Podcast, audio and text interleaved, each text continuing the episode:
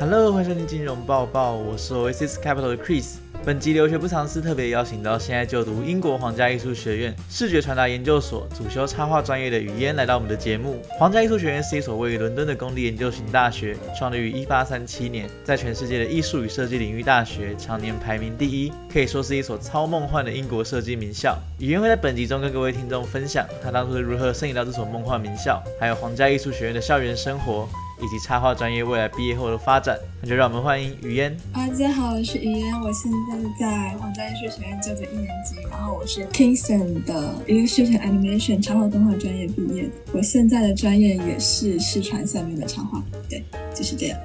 好，那首先想请问语嫣，当初做了哪些准备，才让你申请到这所学校呢？我觉得，因为可能是因为我本科就在英国读书的原因，所以我就是没有做太多的准备。我作品集里面的东西基本上都是大学的项目，就我做的实际上就是把大学的项目整理了一下，然后整理成作品集这个样子。然后剩下的部分就是文书啊、CV 那些东西上是蛮简单。因为我们大学也有就是辅导文书的方面，大三的时候老师辅导我写的文书。然后黄奕他是需要就是像现在一样，就是你需要拍一个一分多钟的自己的 interview 的视频，然后介绍你自己，然后还有有 ambitions 就是是什么东西，然后发到他们的网站里面，然后最后再申请这样。那你刚刚有提到你的作品集吗？你的作品集都放了哪些内容啊？呃，作品集里面东西就是比较 personal。我当时作品集，因为作品集我的东西跟我当时自己拍的 interview 视频是相关的。我说我作品集里面的东西基本上都是关于 identity 的东西，就是关于自我的 personal identity 还有 social identity 这方面的事情。我的作品集主题是关于这些，但是其他有很多其他他们可能会关于就是心理健康啊，或者是其他社会问题。反正就我的我是 identity，对。所以 identity 是你作品集的主题。对，identity 是作品，但是实际上我并没有就是提前决定说我这个作品集是 identity，然后我选的所有项目都是关于 identity，然后而是我收集了我所有觉得我做的比较好的项目，把它们集合在一起之后，我发现哎，这些作品项目全部都是关于 identity 的。所以我当时在拍 interview 视频的时候，我也提到我说我作品都是关于 identity 的。对，所以你算是累积很多作品后，然后聚焦在一个 identity 这个主题上，再做成一个作品集这样子吗？嗯，有一些人可能会这么做，但是我的话，我是把我觉得做得好的东西选出来，然后把它整理起来，然后我整理起来之后，因为不是要再拍一个 interview 的视频吗？就是因为这个 interview 视频是要你自己介绍你的作品集，我是在拍 interview 视频的时候，我才发现，哎，我选的这些我很满意的作品，好像都是关于 identity，所以我就在 interview 的视频提到了这件事情。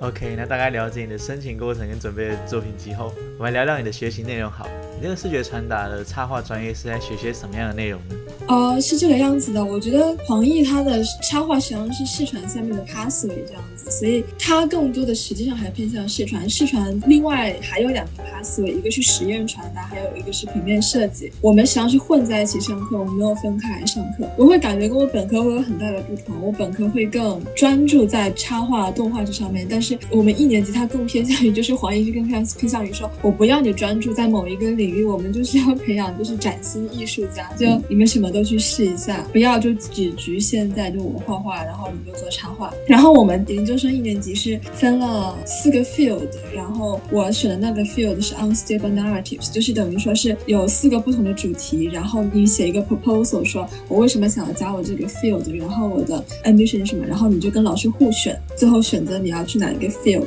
然后再在那个 field 里面待一年这个样子。嗯，了解。那你们研究所的学制是两年的学制吗？对我这一就是最后一年两年的学制，我觉得我都算是见证历史了，就是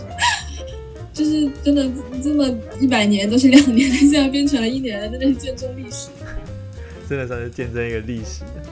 那像你刚刚所说，你们一年级会学的比较广泛，然后二年级会专注在某一个 field 吗？嗯，虽然就是我们学校鼓励你说，就是你应该去尝试很多不同的东西，但是我自己个人会认为说，比起你去 round 的尝试很多很广泛的东西，倒不如你专注把一件事情做好。所以我想说，即使我是插画，我还是想 focus on 就是画画呀，就是画面制作啊这方面的东西。然后二年级具体的情况我不太了解，但我听学长学姐就是说，二年级的话可能还是会像一年级一样，就是分四个 field，然后你们会选，然后。我们是一年级最后有一个答辩，老师听说会根据你的答辩再选择你二年级的导师，这样子。然后最后再写出一个论文吗？对，但我们论文已经交了，就是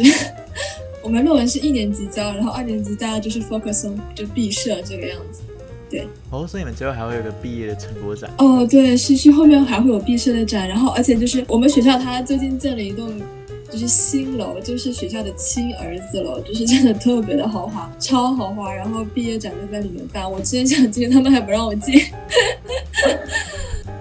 那那个新建的楼未来的用途会是什么？本身可能学校也扩招了吧，然后也需要更多的场地。呃，但新楼它整个摆设看起来更像是专门用来做展览的楼，因为像是就是像我同学，比如说美院毕业一些其他同学，就是美术学院里面，我们会有专门一栋楼，这个楼就是用来放展览的，做展览的，比如说你们毕设的展、你们的中期展，然后你平时项目的展都在里面办。我觉得那栋楼可能更偏向这样的性质。现在听起来你们学校是很偏艺术类的学校，甚至还有为展览而建的一个大楼？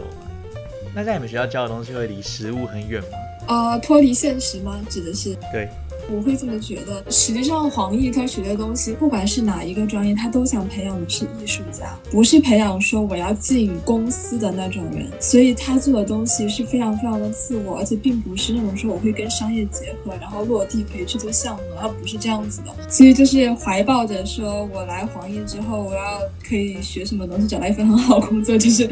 要把这个想法放一放，不然会活得很痛苦的。对。不太落地，实际上，嗯，简单来讲就是很适合艺术家去读的学校，对，非常适合艺术家去读的学校。所以最开始实际上我会有蛮痛苦的一段时间，因为我觉得我的性格还有我要做项目的想法不适合当艺术家，因为很多艺术家他们的主题都很宏大，我不喜欢 做很宏大的主题，所以就是我觉得我做项目的方式并不适合去当一个艺术家，所以我也在想说黄奕当时为什么录了我，就是不过录了再录了吧，反正也来了，人也来了。而且黄奕他这种做法，我之前跟我同学讨论过，就是他实际上适合培养天才。比如说我们一个学校两三千个人，实际上一年只需要出那么五个天才，这所学校对他们来说就已经足够了。我们说我们剩下的这些人都是陪跑的。他的教学方法就是很适合天才，就是这样。什么是适合天才的教学方法？可以具体的描述一下吗？就是他不会束缚你，他也不会过多的去干涉你，因为特别是就是很多亚洲的小孩。就我们很习惯于，就是上面给我们布置一个东西，我们按照它的标准，在那个标准里面做到更好，或者是超越那个标准，这是我们一般做事情的方式。但是它这里并不会给你一个标准，所以就需要你对艺术这件事情有非常非常足够强的热爱，热爱到你愿意无时无刻。即使没有人在 push 你，你也愿意每时每刻都在做这件事情。但是实际上很多，特别是亚洲人是没有足够热爱的话，想的是没有这个习惯的。但是只要你是一个很热爱艺术的方面，你真的是非常非常，就我就是想在这上面深挖的话，你就是可以走出来。像我们学校很多的 workshop，比如说我学插画，然后我们可以去烧陶瓷，也可以去做玻璃，就他会很鼓励你作为一个独立艺术家去尝试很多不同的艺术形式。很多工作坊听起来蛮酷，这个是蛮酷。前段时间我还跟我姐妹去烧了陶瓷。就我现在身边很多，就是我有一些学姐，就是几年前毕业，他们比如插画专业，他们都跑去景德镇烧陶瓷了，就是去当手艺人。比如说把画画在陶瓷上面，然后呢再把这个陶瓷烧出来去卖，就是很多是这样。他而且我们当时有跟老师讨论过这个问题，我我说你像我们做商业 visual communication，我是说我们是这么一个 commercial 的一个专业，但是你不教我们任何跟 commercial 有关的东西，那我们如何找工作呢？就那个老师是个就英国很厉害的艺术家，他就跟我们说，就首先呢，你们现在学的插画，在我们这里我们叫做 expanded illustration，就是不仅仅你是插画，它是一个更广泛的概念。然后其次，他就说你一定要对你的东西足够热爱，当你对一个东西足够热爱的时候，就是 money will follow you，他是这么跟我们说的。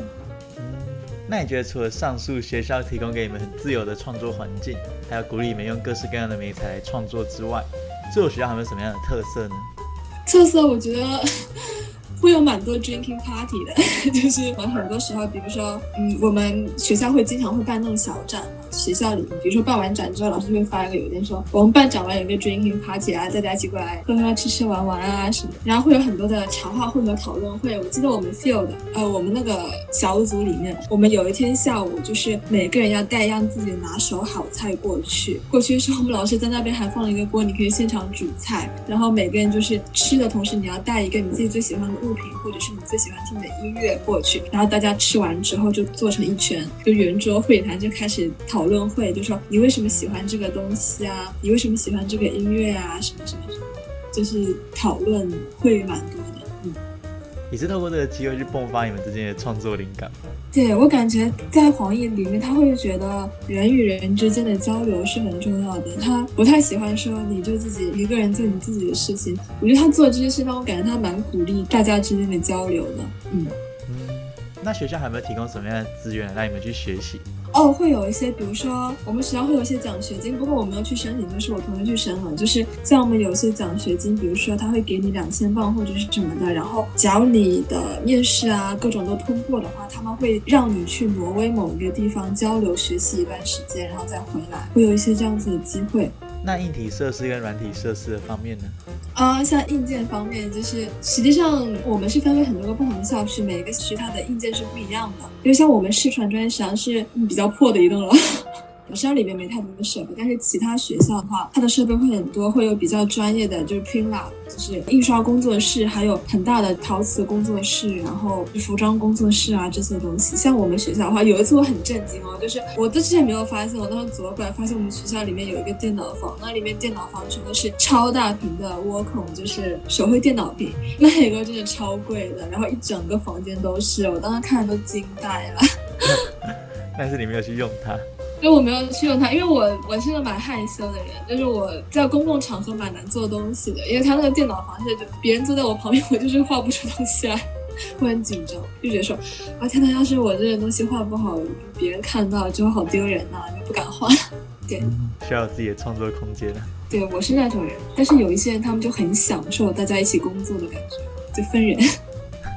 了解。那你刚刚有提到说你们学校分很多不同的校区吗？你可以跟我们介绍一下你们学校各个不同校区长什么样子吗？OK，是这样子，我们学校目前是有三个主校区，一个是肯辛顿校区，然后肯辛顿校区就在海德公园对面，然后就在肯辛顿宫那边，就是是一个很很市中心的很 old money 的一个地方。就那个地方里面好像主要是产品、建筑、服装那些专业在里面，但那个校区会相对来说它旧一些。我们那个校区是白城校区 Y。City，我们是在一个类似于英国高新技术产业区的地方，呃，周围就是一堆科技公司。我们那个校区不是很大，里面主要是视传还有服务设计。里面提供的实际上是一些比较基础的电脑设备、电子设备，然后还有一些那一个比较小的印刷工作室这样子。然后另外一个是比较豪华的，一个是巴特西，它在河对岸，就是你一出门就可以看到泰晤士河。那个校区非常的大，然后里面有非常非常专业的打印设备，因为那边好像是陶瓷、玻璃、纯艺、珠宝都在那边，所以他们需要做很多很手工的东西，所以他们那边的 workshop 工作室非常非常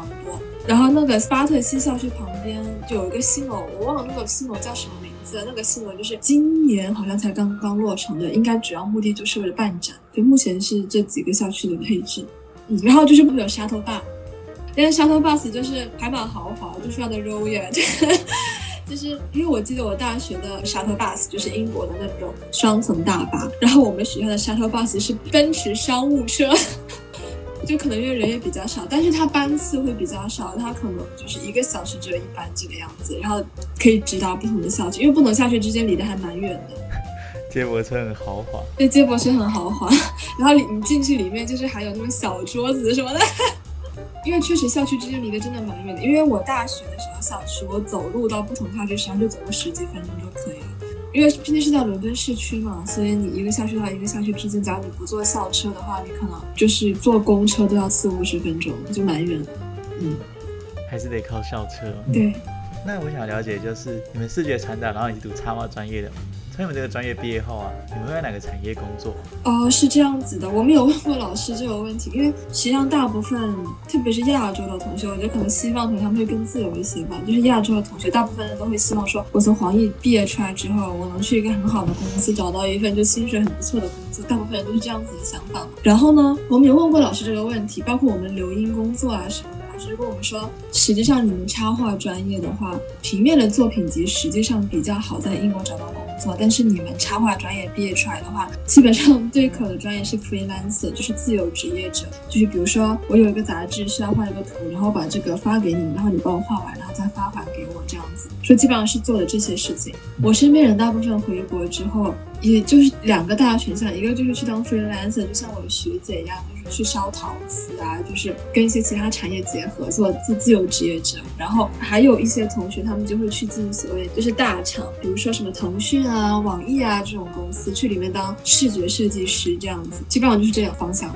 嗯，那你觉得 freelancer 跟在大厂工作两边的薪资待遇比较起来，你觉得哪边比较好？我会觉得要看，因为实际上像大厂的话，它的工资压力是非常大的。然后你刚进去的，你的薪资会比较高。比如说你刚进去的话，就我说的直白一点，我换算成英镑吧，就是一个月刚进去哦。可能一个月可能就可以有两千镑，然后你的你还会有年终奖，然后你还会有很多的福利。实际上，在国内这样子待遇已经是非常好的一个待遇了。但是很不巧是，比如说我们毕业出来二十四五岁吧，然后实际上像这种大公司，他们永远不缺新的人才，所以。当你可能到三十岁之后，你体力也跟不上，但是那个时候你没有办法进入到管理层，比如说当个小组长啊、当个小团长啊什么的话，你实际上是会很容易被裁员裁掉的。但是 freelance 的话会没有这个问题。然后 freelance，假如你把自己运营的好的话，实际上它前期的收入肯定没有办法像你进那种大厂一个月拿个两千镑，但是你只要 freelance 自己运营好的话，你到后期，特别是你积累越多，你到三十岁之后的收入可以变得很可观，就是可能一个短期和长期的问题。我觉得，嗯，所以 freelancer 最重要就是找到一个固定的干爹干妈嘛。对，有很多人是这样，因为我记得我当我在北京实习的时候嘛，我当时就是我去一个就事业蛮成功的一个阿姨家那边住这样子，她光是买景德镇一个艺术家，她超爱那个艺术家的陶瓷作品，她光是。买那个艺术家作品，他就花了十几万，就花了十几万去买那个艺术家的作品。每次他买那个艺术家的陶瓷，几箱几箱的往回运，这个样子。对 对，他就很喜欢。但是还有一部分 freelancer，他比如说像那种就是那个认识的那个阿姨，她买的是家，她本身定价比较，比如说三千块钱、四千块钱一个陶器。像我很多身边 freelancer，他们可能定价就比较低，他们会做更多比较大众能接受的东西，所以他们的受众面会更广一些。所以像比如说平平常的学生，两三百块钱也会去买他们的作品啊，这个样子。嗯，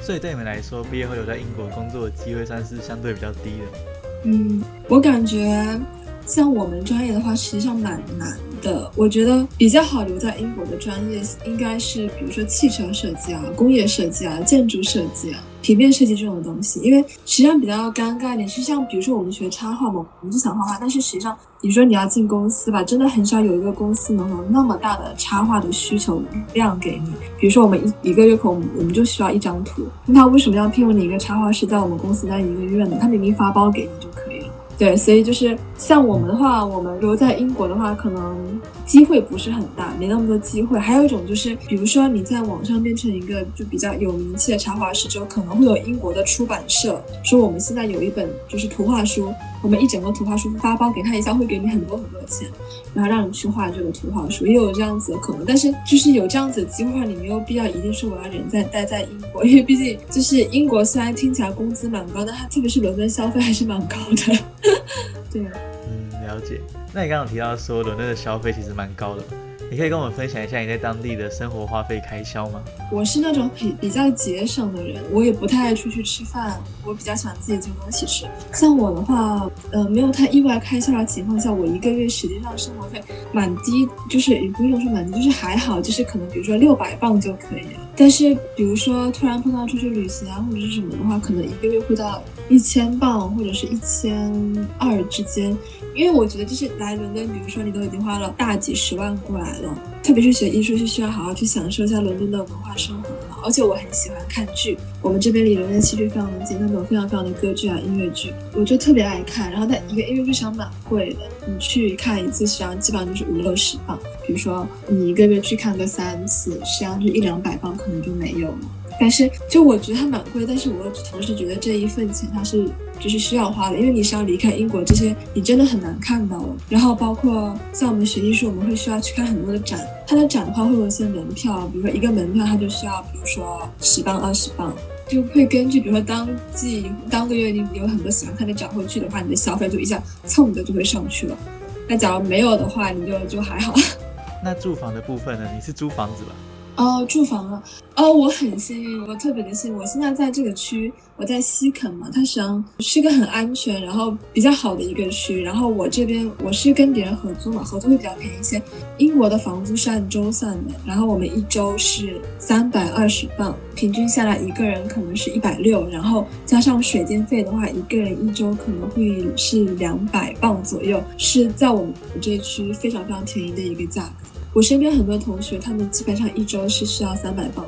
嗯，我对住的和吃的没太大要求，但是像我身边很多同学，他们就比如说我就是要住那种很新很新的公寓的话，他可能一周甚至会到三百五、三百六这样子。了解。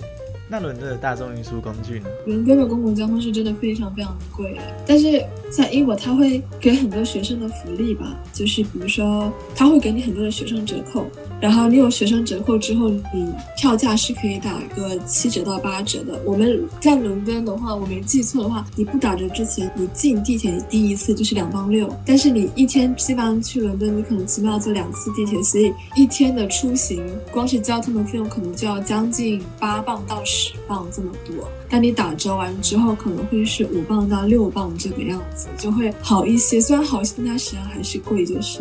嗯，好，所以你的生活开销大概是这个样子。那学费的部分呢？学费我们这一届的话是英镑是两千八还是两千九？我有点忘记了，就是大概是这样子。但是因为下一届不是变成一年的了嘛，一年的话它学费就会比较贵。一年的话可能我记得是三千二，大概贵了三千到四千镑这个样子。嗯，就我们学校 学费真是蛮贵的，实际上，因为像我有身边有在轮椅读书的同学，然后我有去了解 King's 他研究生的学费这样子，实际上他们的学费一年基本上只要一千八到一千九就可以了，但是我们就是真的挺贵的。嗯，了解。那在当地的生活啊，你有没有碰到什么比较有趣的事，就是跟国内比较不一样的事情？哦，国内生活的话，就是大家比较含蓄，就不能说是什么有趣的事情吧，只能说是我。觉得有趣的事情，国内人他们是很吝啬自己的夸奖的，我是这么觉得的。但是在英国的话，你实际上很经常会碰到别人的夸奖。就我前天我去美术馆看完展之后，我就去旁边画画了，然后你一天就会有一堆人过来夸说：“哎呀，我觉得你画的真好，或者是。”但是实际上在国内的话，这种情况是非常非常少的。就是他们实际上是国内人是蛮对自己的情感表达是很含蓄的，但是在西方的话，他觉得说，我觉得我想夸你，我现在就上去夸你，就是，但是这样子的话，实际上我觉得是能让别人蛮开心的一件事情。然后我现在就是也跟他们学会了，我现在夸人也超直接的。因为你刚刚说去写生，你是很常去外面写生吗？我最近还好，我是因为前天我们去 Tate Britain 看展，当时有一个展，就是它是有很多不同的展，因为我跟我同学一起去看，我看的速度比较快，我就说我先看完了，我先去，因为它旁边正好有一个小的 workshop 的活动，它会放很多的画架在那里，希望就路过的那些参观博物馆的人在那边画画，我就看到那个正好有画架，然后呢我就过去画画了这个样子。而且就是这边人他们会，你在国内协商的话，你会发现很多人很喜欢一直盯着你看，其实那种感觉上有的时候你会不太舒服，实际上。但是就英国话，可能他们就是这里搞艺术人真的也比较自由一些，然后他们对这件事情很习以为常，所以他们会很克制自己，不要一直盯着你还，会给你留你自己的空间，然后会更尊重你作为艺术家的这个身份。感觉听你这样讲起来，英国真的是蛮适合去读艺术的一个地方。对，就英国真的很适合去读艺术，而且它做艺术的范围主题可以非常非常的广泛。但是特别是在国内的话，我们要做艺术的话，它实际上是件蛮困难的事情。就是我们一直说，就是戴着脚铐跳舞，就是它会给你施加很多的限制，比如说你不可以做这个，你不可以做那个，做这个影响不好，做那个又不行。像我前天去看那个展嘛，那个是个非常厉害的艺术家，它里面有个展，它那个展品就是它放。放了一个人形的洋娃，然后把他的头脖子给扭断，然后身体切成了两半，然后就摆在那边。然后我就跟我同学说，这个东西在国内展不出来了。对你真的就是可以，你爱做什么做什么，你做那种非常非常敏感的问题都可以，就是反正没人管你就是。不过他们也会，但是老师他们会提醒你，就比如说你真的做一些非常 aggressive。的话，我们会有一个道德评估表。比如说，假如我做的东西是跟种族有关的，就因为不是很敏感，他们会就会给你发个道德评估表，然后那让你写完这个评估表之后给学校评估，看你做的这个项目会不会涉及一些就是非常非常不好的东西，给你自己和学校带来很不好的影响。他们会去评估这方面的事情。嗯，所以你们的创作还是会顾及到一些道德的观念，不会要完全的很解放这样子。对，但是因为我本身不是那么 aggressive 的人，所以这方面的东西都没太多影响，就我不太会去设计那些太敏感的事情。了解。那最后你有什么话可以送给想要到英国念书或者想要到皇家艺术学院念书的听众一些建议呢？嗯，我会觉得，呃，来英国之前就一定要想好，就是你来英国的目的是什么，因为你会发现，你来英国之后，能够给你最多的不是学校的东西，而是英国这个城市能够给你的文化生活，这个才是真正能够影响你还有你之后人生的东西。然后就是你需要把你的生活还有你的学习做一个很好的平衡，并且明确。你在这就短短的一年两年之间，特别是研究生的话，研究生很多学校是只有一年的嘛，在这短短时间之内，你能够最大化的就是得到你想要得到的事情，然后好好规划你的时间，享受跟你同学之间的 social，享受一下你可能离开英国之后就没有办法接触到的事情。对，大概就是这些了。OK，好，谢谢雨嫣现在给我们的分享。好了，谢谢谢谢，我们拜拜。在听完雨嫣的分享后。接下来将由 Oasis Capital 的 Max 来为各位听众带来本周七月四号到七月八号的市场重要日期以及数据提醒。接下来由我为各位带来本周的市场更新。欧元区生产者物价指数 PPI 五月份月增零点七 percent，年增三十六点三 percent，略低于市场估计。欧元区服务业 PMI 初值为五十二点八，预期为五十五点五。美国五月份耐用品订单中值升零点八 percent，优于初值的零点七 percent 升幅。美国五月份工厂订单升一点六 percent，高于预期的升零点五 percent，以较修正后的前值升零点七 percent 为佳。美国六月份 ISM 服务指数报五十五点三，超预期的五十四，前值为五十五点九。以上市场更新资讯由 Mount Pacific Capital 提供。以上就是这次金融报报的所有内容。如果喜欢我们的节目，请关注我们，并将金融报报分享给更多的朋友。那也欢迎点击资讯栏中的网站连接，或是上网搜寻 oasishk.net，加入 Oasis Capital 的网站。如果对内容有任何相关的疑问，都欢迎联系我们，取得更详细的资讯。我是 Oasis Capital 的 Chris，我们下次见喽，拜拜。